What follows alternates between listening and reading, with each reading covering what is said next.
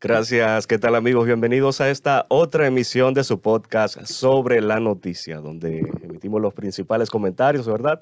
Acerca de esas informaciones que se pudieron ver el día de hoy allí en, la palestra pública. Nos acompaña nuestra querida compañera Siledis Aquino y Lauri Lamar. ¿Cómo están, chicas? Hola, ¿qué tal, Robert? Siledis, aquí como cada día. Así es. Llevándoles estos análisis de las noticias que día a día, pues, somos testigos de que ocurren aquí en el país y en el mundo. Y no, hoy nos estrenamos con una novedad que tiene RNN para todos nuestros televidentes nacional e internacional a través de todas nuestra plataforma. Así que queremos, Robert, que tú nos amplíes en ese sentido. Así es, así es. Desde hoy, eh, nuestro equipo de RNN se encuentra estrenando lo que es RNN desplazándose hacia las provincias, iniciando en la provincia de Dajabón, ya todo un equipo que se encuentra ya instalado en, en Dajabón, haciendo un trabajo increíble, donde vamos a estar cubriendo toda la actividad que, surge en esta provincia, cómo se mueve el entorno económico, cómo está el sector salud, deportes, todos estos datos interesantes, incluso hasta cultura y comida y hasta para el mercado. Se vi que se van a meter por allí, así que va a estar interesante toda esa cobertura que van a estar haciendo por allá los chicos. Sí, muy importante. Eh, como pudimos ver, estos trabajos que se han ido preparando ya en días anteriores para llevarles a ustedes esta actividad económica y social de los, los pobladores de esta provincia del sur, que como ya sabemos... Del norte, Claudia. Del, norte, sí, porque uno con la, con la línea fronteriza. la mayoría, bueno, de hecho, asocia con están en el sur, la mayoría de las fronteras, Elías Piña, Maní, y solo Dajabón no está en el sur. Pero allá, pues, eh, estos trabajos que han estado realizando los chicos y con el equipo de producción de Noticias RNN, se, hemos visto cómo se desenvuelve la actividad económica. Sabemos que el mercado binacional es uno de los principales puntos de la economía en Dajabón y vimos que en estos reportajes pues eh, se encuentra muy bien organizado. Eh, la actividad económica es bien valorada por las principales autoridades de allá y que también eh, hay unos controles fronterizos efectivos según pudieron recoger estos reporteros eh, de Noticias RNN que han estado eh, dando esta cobertura. Y ustedes van a tener de primera mano otros detalles también eh, ya a partir de esta noche con nuestra emisión estelar, porque ya mañana viernes pues será una cobertura completa que se va a iniciar. Todos nuestros equipos están allá apostados para llevarles a ustedes estas informaciones de la provincia de Dajabón y su desempeño, Vemos también que se ha hecho, si le di, un trabajo de la construcción de la verja perimetral. Sí, un muro fronterizo, que como algunos lo conocen. También, aparte de eso, Lauri, hay que destacar que Dajabón tiene, es muy dinámico. Es un lugar donde reside mucha gente, gente valiosa. Allí hay, la gente se, se, se empeña por estudiar, por superarse. Es es el inicio y el comienzo, ¿verdad? De la patria, todo lo que tiene que ver con esa área de la frontera, porque ahí nos divide con Haití por esa parte norte del país. Así que aquí en RNN, con nuestros programas, el viernes estarán varios programas, todas nuestras plataformas estarán al servicio de ustedes allá en Dajabón, para que el mundo conozca a Dajabón, través de nuestra plataforma de RNN.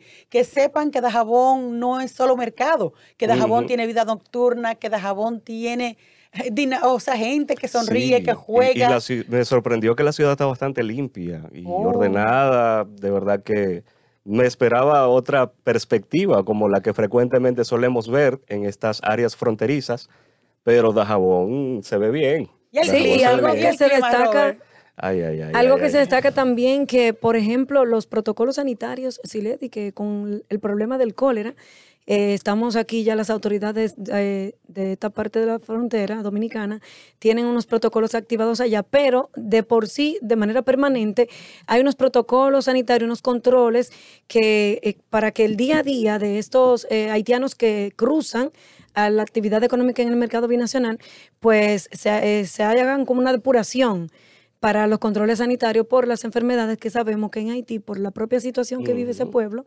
pues eh, las enfermedades, bacterias y muchos virus, este cólera que está, que ya ha matado a varias personas, o sea, varios muertos a causa de esta enfermedad y otras bacterias y virus peligrosos que para evitar que puedan cruzar aquí del lado dominicano, eso también se está bien controlado en esa parte allá en Sí, Dajabón. Te explico que además de la alerta que emitió Salud Pública desde el domingo, eh, la entidad ha intervenido en Dajabón, porque sabemos que Dajabón tiene varias situaciones en este momento por el tema de Haití.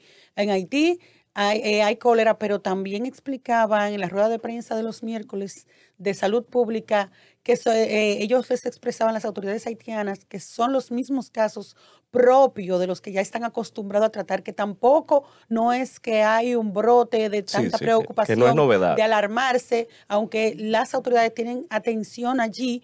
El hospital, ellos dicen que tiene espacio, que no tiene nada ingresado por cólera y que está bien preparado para atender esta situación del cólera, que como ellos dicen, reitero, no es de alarmarse.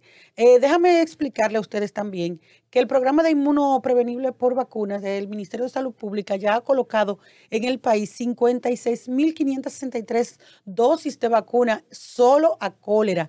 Eh, parte de las intervenciones que ellos realizan ahí en Dajabón es para vacunar a las personas, a los entornos de donde pudieran aparecer foco de contaminación por esta enfermedad.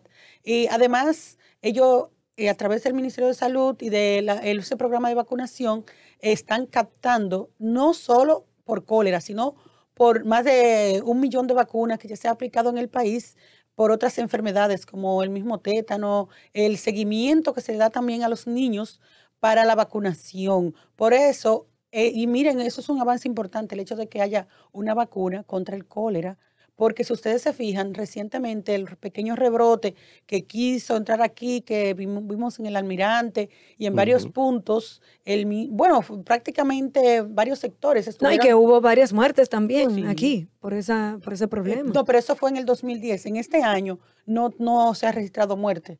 Varios bueno, en casos la sí, en y en Liberación, Villa Liberación. Pero no. esos casos no. Recuerden que las autoridades de salud descartaron que esas muertes se produjeran por Eso le cólera. quedó medio confuso, pero bueno, la información oficial es que no era por cólera. Sí, Sí, la información oficial, que bueno, que ojalá que, que estén cumpliéndose verdaderamente todos estos protocolos y que la situación verdaderamente esté controlada, porque una cosa es lo que uno ve o lo que le muestran, pero hay veces también que vemos la otra realidad y es que en esa puerta a veces pasa la gente como una estampida.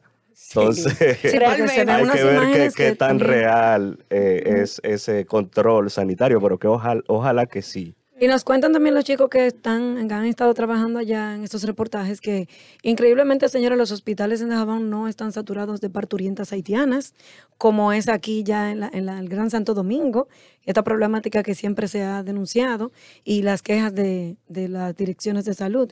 Allá hay cierto control y hay cierta estabilidad en lo que son el sistema sanitario.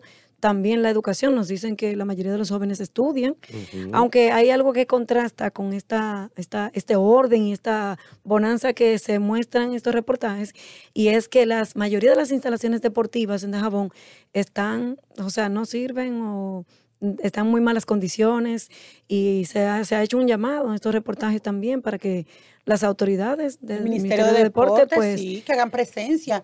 Mire, eh, eh, realmente en, lo- en los pueblos a veces parecieran olvidados, pero es bueno por eso que RNN está en las provincias, para ver de primera mano la situación por la que atraviesan cada uno de los municipios, cada persona, cuál es la realidad, qué falta, qué tienen. Y esa misma dinámica no solo en Dajabón, sino que RNN se irá trasladando a otros puntos del país para que se pueda ver y las autoridades puedan enfocar su mirada hacia esos lugares lejanos donde se necesita tanto como es esas instalaciones deportivas en Dajabón, que esperamos, que sabemos que el ministro de Deporte va Sí, a ser oído sí. y va a ayudar a estos jóvenes que necesitan a través del deporte su desarrollo. También aquí se ha trabajado una historia de un joven prominente que promete en el deporte, ese joven quiere estudiar, eh, quiere ser informático y ustedes van a ver, es una historia muy bonita Ujú. que en la noche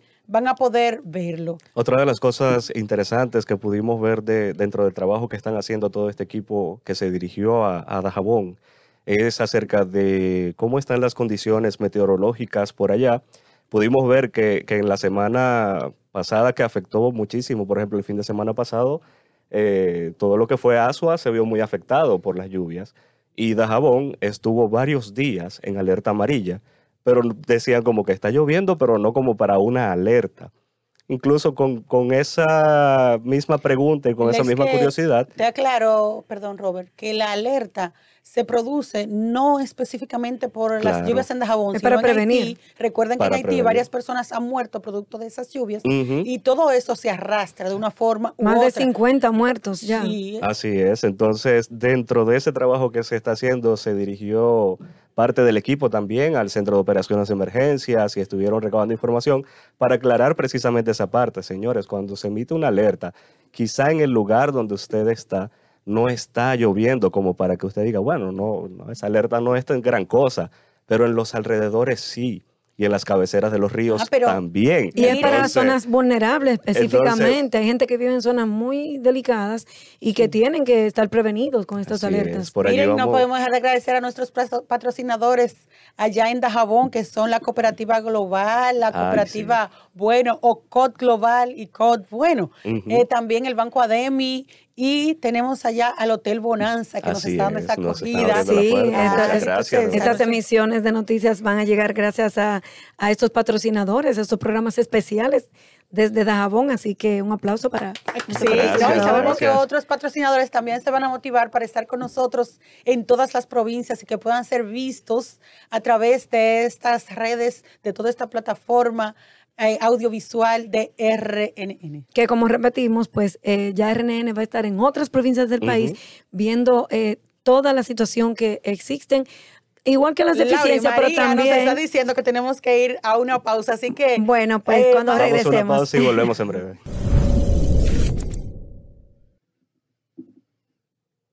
Continuamos con ustedes en este podcast sobre la noticia en la plataforma de RNN.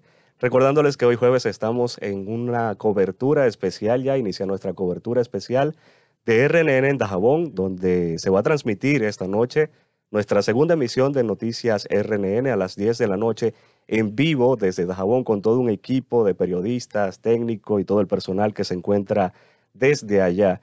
También con esta programación especial vamos a estar el día viernes 9 de junio ya de 8 a 10 de la mañana con un programa especial, un matutino de 8 a 10 de la mañana en alianza con el grupo de comunicaciones Beler y van a estar participando también allí diferentes personalidades de la provincia de Jabón donde nos van a contar más desde su, desde su propia palabra.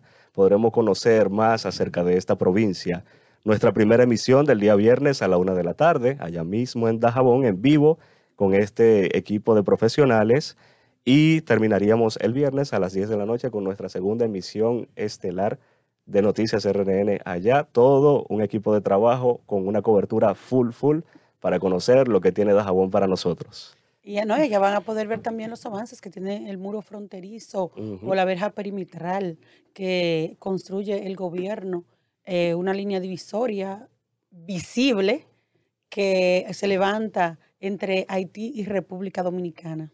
Sí, esta línea que, bueno, se ha pedido tanto por algunos sectores, rechazada por otros, pero que el gobierno ha hablado ya de la importancia que esto representa para tener esta división ya de manera más palpable y que sea más efectiva para estos controles migratorios. Y vemos que está bien avanzada y que se ha hecho una inversión importante en esta verja fronteriza. Esperemos que rinda los frutos que se esperan, ¿verdad? Para que se continúe eh, fortaleciendo la seguridad en todo lo que es la línea limítrofe con Haití. Y, y saben, Laura y Robert, contrario a lo que se cree, eh, Dajabón es una zona, como decíamos ahorita, de mucho dinamismo económico. La gente cree que la zona fronteriza es pobreza. No. Sí, Frontera, porque eso es lo pobreza, que siempre pobreza, como que se ha mostrado. ah, Exactamente. Pero miren, ahí se, se gana mucho dinerito Ajá. porque hay de Oh, mucho... hay un flujo. eh, sí, sí. Eh, incluso Dajabón es la frontera más importante, la, la que representa mayores beneficios económicos y de, y de compartir, tanto de allá para acá y de aquí para allá. Claro. Entonces, es recordando que, que el país vecino Haití es el segundo aliado comercial de, de la República Dominicana. El Por esta misma razón. Estados Unidos y Haití viene siendo ocupando el segundo lugar como aliado comercial estratégico, eh, Haití está ahí. Por esta misma razón, por el flujo y el dinamismo económico que hay en Dajabón, de la parte fronteriza, es también donde la parte que, que más se, se refuerza y es donde Sí. más pueden haber más eh, escapes de, O sea, de lo que, serían el los que flujo de creen que Dajabón inmigrantes. es un pueblo abandonado, en Dajabón hay No, y chelitos, ahí hay muchos, sí, no, y también ahí hay muchos puestos de chequeo. Mire, lo- los que hemos pasado por la frontera nos damos cuenta, el, a veces uno ni, ni siquiera entiende cómo se pueden dar ciertas cosas, porque los que hemos pasado la frontera, o sea, que hemos estado por lo menos de este lado, no, eh, a terres- de manera terrestre al menos, podemos observar que en cada, cada cierto, cierto espacio, kilómetros, hay varios, no uno, varios puestos de chequeo, Guau, donde sí. están los guardias que te chequean todo, que te preguntan que dónde te vas, que te bajan el cristal, que observan si tú vas con personas. Entonces, a veces tú no puedes entender cómo se da ese tráfico, incluso de personas. Eh, Porque tú sabes que existen lo que es el, el sistema de corrupción, de que muchas veces es en componenda, a veces con miembros de las autoridades que se han descubierto muchas veces y lo han, se han sancionado y se han puesto incluso en retiro y se han judicializado. Por eso es que siempre viven encima de esto. Y bueno, las autoridades, el ministro de Defensa siempre ha dado garantía de que se mantiene siempre reforzando estos controles fronterizos y castigando lo que es el tráfico de, de de personas. personas. Y el ejército siempre también está redoblando la misma seguridad, muchos militares. Eh, de hecho, es- eh, observamos en ese recorrido que se hizo de RNN allá en Dajabón cómo muchos militares están incluso en lugares apartados, que a veces dicen, no, que si en tal sitio sí, en tal sitio no. Ahí, pero ustedes... eh, Sí, lo, no lo van a ver, lo van a ver. van a ver incluso hasta en esta noche. Capotillo, yo conté como seis. Sí. Ah, bueno, En entonces, Capotillo. Pero esta noche y mañana viernes van a Podrán poder ver verlos. todo lo que tenemos preparado para ustedes de esta bonita provincia de Dajabón. Así Eh, Señores, hoy es día de Corpus Christi. Ay, sí, un día interesante. Así que los que están en sus casas o, ¿verdad?, por ahí vacacionando, eh, nosotros estamos aquí, como cada día, llevándole siempre las informaciones, porque eh, nosotros no tenemos descanso siempre para ustedes, Para ustedes. informándoles. Lo importante es que se tomen este día de verdad como para un llamado a reflexión y, y para descansar. Y bueno, los que van a compartir y disfrutar en familia, que lo hagan con prudencia, señores, por favor. Y lo que hacen puente. Acuérdense que Ah, mañana se trabaja, mañana se Acuérdense trabaja. que mañana se Sí. trabaja también. Que muchos se, se le va la mano por ahí con unos que otros traguitos y mañana Sí, hay, y hay mira, problemas. Es lamentable porque hay veces que, que descuidan eso y olvidan la prudencia y que pueden poner en riesgo no solamente sus propias vidas, sino la vida de otra persona.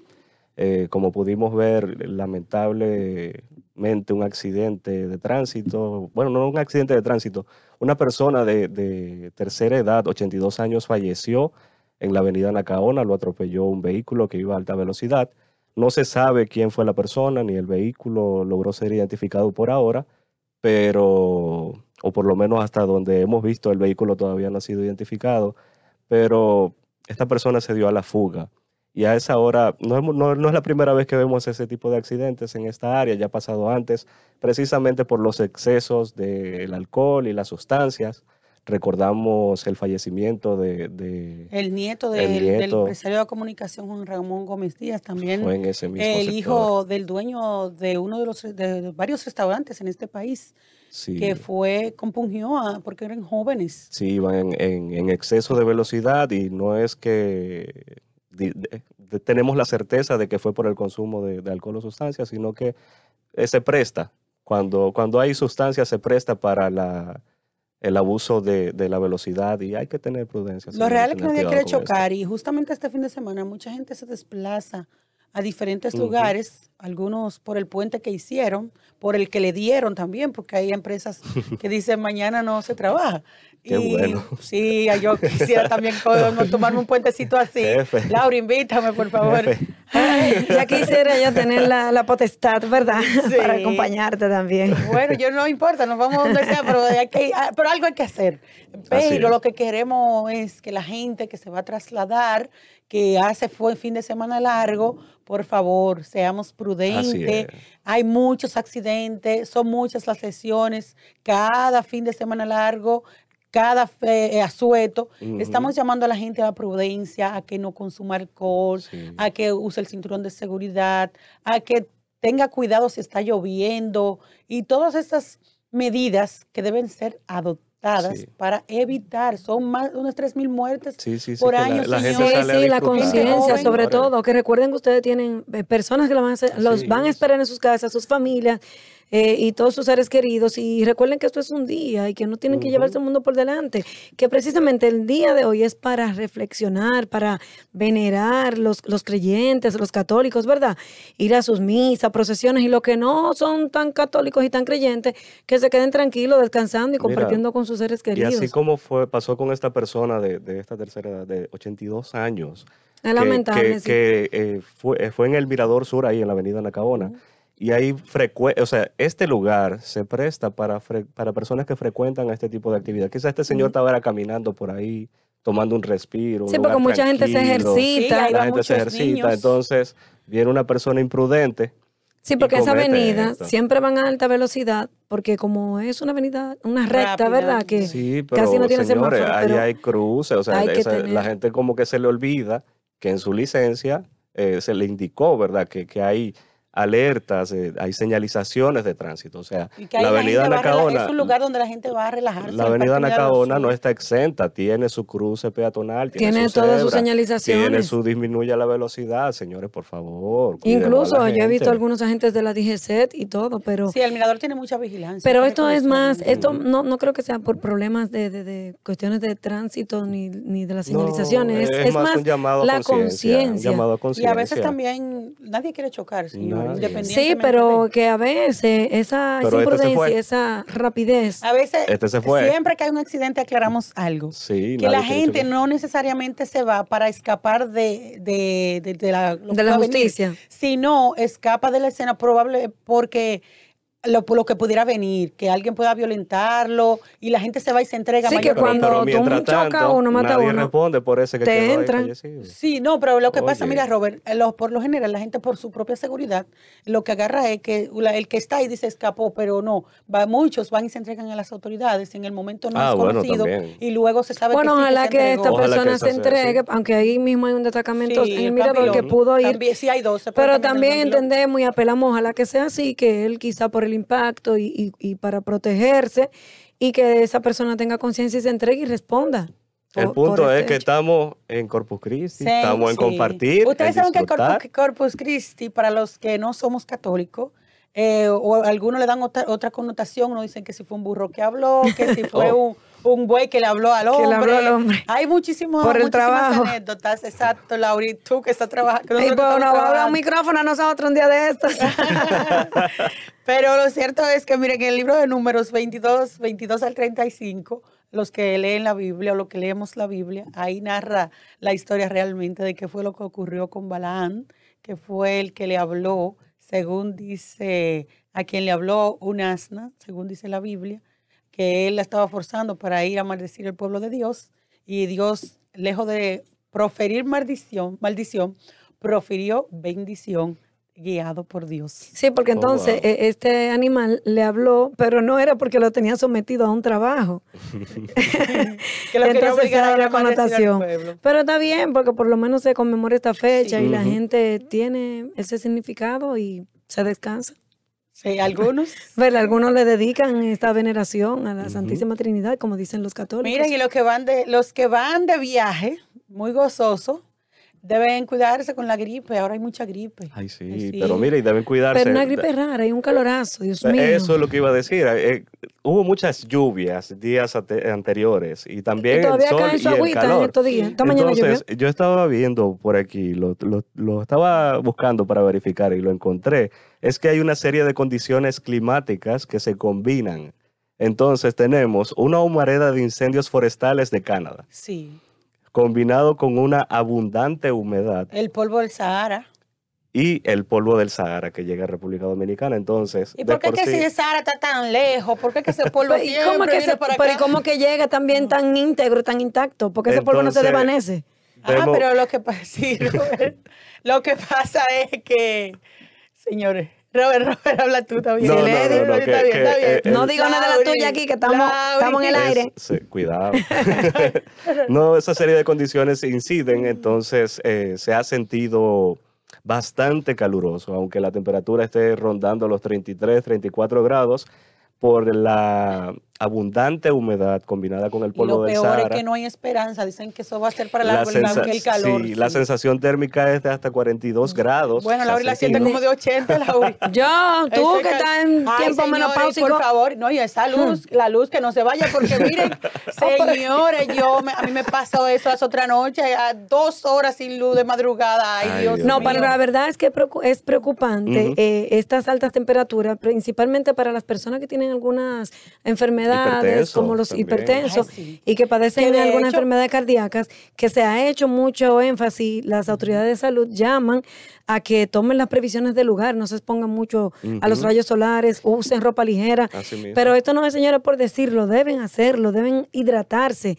Las personas mayores, los niños y los que están un poquito pasados de peso, los obesos, eh, esto, esto es preocupante. Tienen también que abstenerse de hacer ejercicio a cualquier hora, lo que, lo que se ejercitan. Hacerlo en horas más ligeras. Usar protector Porque, solar, señores, hidratarse. trae serias Y consecuencias. los la salud. medicamentos también, usar sus medicamentos. La gente hipertensa, como tú decías, los diabéticos, los que tienen alergia, las gripes ahora se incrementan. No deben descuidar su medicamento e ir a su médico, porque a veces la gente se automedica o se descuida, el agua, la- porque entonces el agua está caliente. Uno dice, hoy, pero estoy más caliente. Pero la calor está fuerte. Yo compadezco a las personas que trabajan expuestas Al al, sol. sol, o, o- Ay, o que sí. no están bajo techo, Los quizás un aire, un abanico. agricultura. Mira, no es fácil, señores. Y Que- ojalá que, bueno, que el Señor nos ampare y que esta, este clima pues, se regularice un poco más. Sí, porque También, también llueve, humedece. pero que sabemos llueve. que todo esto es parte del cambio climático. Y de- los cabellos, Laura, y también tú tienes que incluir que se le ponen esos cabellos que Pues no eso se es lo de peguen. menos, Ay, eso por una mujer humedad no es fácil para que tenemos las que tenemos que estar muñecas, pero hablando en serio ya eh, es preocupante el tema de salud y pero especialmente estos cambios en el clima, señores, es la, la- el, el daño que se le está haciendo al medio ambiente, Sí. como ya hemos dicho en otras ocasiones. eh, la depredación de los bosques, eh, la, la extracción de, de material de los ríos, Los plásticos. eh, la, la- exacto, el- los desechos que se tiran a las playas y la gente, el ser humano que está acabando eh, con el mundo, las industrias y los Sí, gases las y todo consecuencias esto. del impacto al medio ambiente han sido. Tenemos de- que del- tener del todo un, poner un granito de arena, la gente, el que pueda. No ensuciar las playas, el que pueda limpiarla, limpiarla. El que pueda sembrar un árbol, sembrarlo. Todo esto Todos va queremos a estar colaborar. debajo del árbol, pero nadie quiere sembrar una mata. Ah, no, o porque la muy bueno. cortan, Laura, y por no barrer las hojas, esa mujer era gana. Y No, mira, también. de verdad que sí, hay que poner empeño en eso. El gobierno, de hecho, ha hecho énfasis estos días que era Día Internacional del Medio Ambiente. Ay, sí, el día 5 El de presidente julio. habló claro y dijo que va a proteger el medio ambiente al costo que sea, sin importar la implicación que eso lleve. Ese Ministerio de Medio Ambiente ha tenido por eso muchos problemas, porque enfrentarse a- y, y el negocio que mucha gente tiene, y enfrentar ese tipo de No es negocio. fácil, ay, porque la- Ujú. las granceras y las mineras Sí. Son muchas industrias que. Y mira, tuviste que hasta, hasta hirieron eh, hace poco un soldado o un militar de la AMPA. Eh, Sí. de, de- de esto que tiene que ver con el protección del medio ambiente, Sí. de- del Ministerio de, Los guardias de, los bosques. No, no, es lo que tiene que ver con la grancera y eso, Ah, que sí. fueron a intervenir un lugar donde no se podía extraer materiales y lo hirieron y estaba ingresa- ingresado en el Es hospital. que de la ahí esos negocios son gente poderosa que hay. Mira, Y aunque no sean poderosas, Lauri, es que ellos no tienen mismos, que ver, pero tienen- que ellos también se van a afectar porque que si ¿Y qué le importa, a qué le importa a esos, a esos chupasangre? sí, Pero no, no, definitivamente hay cosas que aunque tengan costo, hay que enfrentarlas. Claro, porque nos van a porque morir es para todos. La consecuencia es para todos. Y no, y que hemos visto que el medio ambiente, mira cómo tú hablas de Canadá. Canadá no está aquí, pero independientemente, Estados Los Unidos- incendios ah, ah, forestales, ah, pero un ejemplo, los incendios forestales, ¿dónde están ahora mismo? En Canadá. ¿Y a quién está afectando? A Estados Unidos, que no Sí. se Sí, puede sí, respirar. por supuesto, Sí, no, no porque es un No es problema lugar- global. Ah, entonces, que, no como que tiene consecuencias, individual. sí, por supuesto. Sí, Chicas, y hablando de otro tema, aprovechando que mencionaste a- al presidente, se refirió a lo del Tribunal Constitucional, que dejó sin efecto eh, lo de... la resolución de la doméstica. El presidente dijo que el gobierno va a estudiar la sentencia del Tribunal Constitucional, que dejó sin efecto la resolución, que regula el trabajo de las empleadas domésticas para poder tomar una decisión al respecto. Él dice, nuestra intención es que se haga justicia con todas las empleadas domésticas del país, nosotros pensamos que debe hacerse.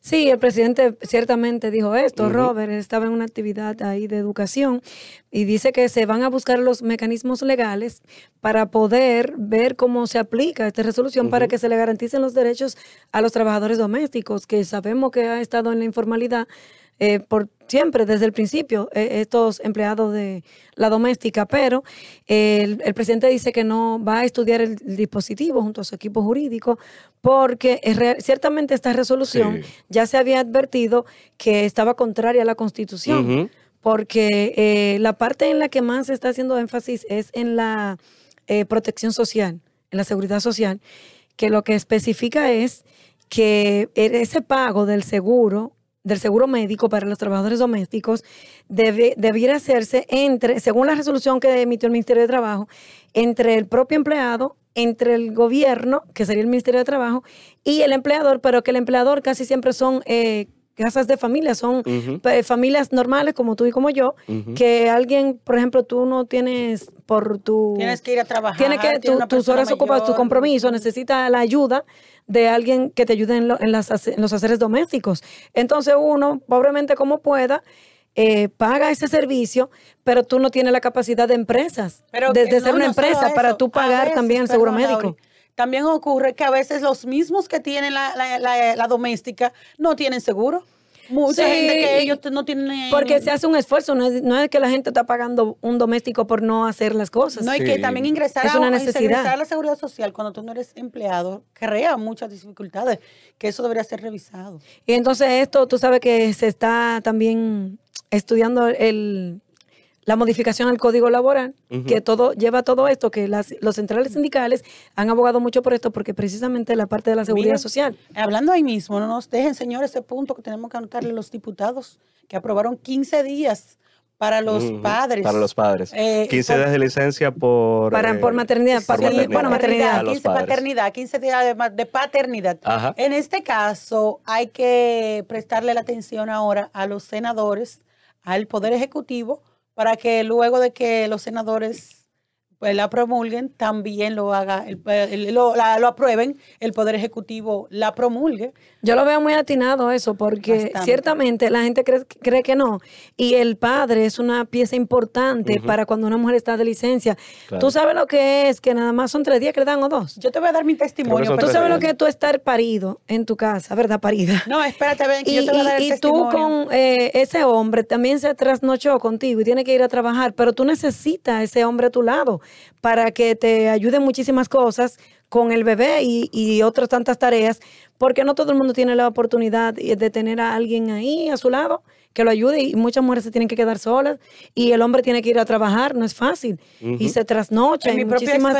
Lauri, a los tres días de yo dar a luz con cesárea, una tercera cesárea de mi último bebé que tiene un año y medio, yo me tuve que quedar sola, literal. O sea, yo vine con las dos niñas también y el bebé. dos niñas pequeñas, yo sola porque mi esposa tuvo que ir al tercer día a su trabajo y no tenía nadie que me cuidara. A mi mamá se le murió un hermano, tuvo que irse de emergencia y justamente fue para el 24 de diciembre que todo el mundo estaba ahí, los lugares de comida estaban cerrados, o sea, yo no tenía ni qué comer. Él me, dejó un poquito de comida de mi hija de, de que tenía 10 años fue que me fue calentando en un microondas. Imagínate tú, ¿no? O sea, y una, yo lactando, cansada, con todo el agitreo del parto, la compadezco. no es fácil. Porque no todos tenemos la bendición de una mano amiga de, tu propia madre, una hermana, alguien que esté ahí, que te pueda, ¿verdad?, dar una ayudita. y, y qué bueno, pero que también que ojalá que los hombres vamos a ser serios. Y que, no, que cumplan. no, es que sean responsables porque el hombre tiene que cumplir su parte. Que no lo cojan de vacaciones y se vayan y se, van, se van a andar. Mira, me paro y le doy un palo ahí mismo. Ay, qué violento. Vamos para ven acá. Chicas, creo que se nos, ha, se nos ha agotado el tiempo por el día de hoy. Llegamos al final. Despedirnos. Ay, Dios mío. Llegamos al final de este podcast. Pero recordándoles también, no nos podemos despedir, que mañana estaremos en vivo desde Dajabón, en este mismo podcast sobre la noticia. Bueno, hasta Les esperamos. Bye.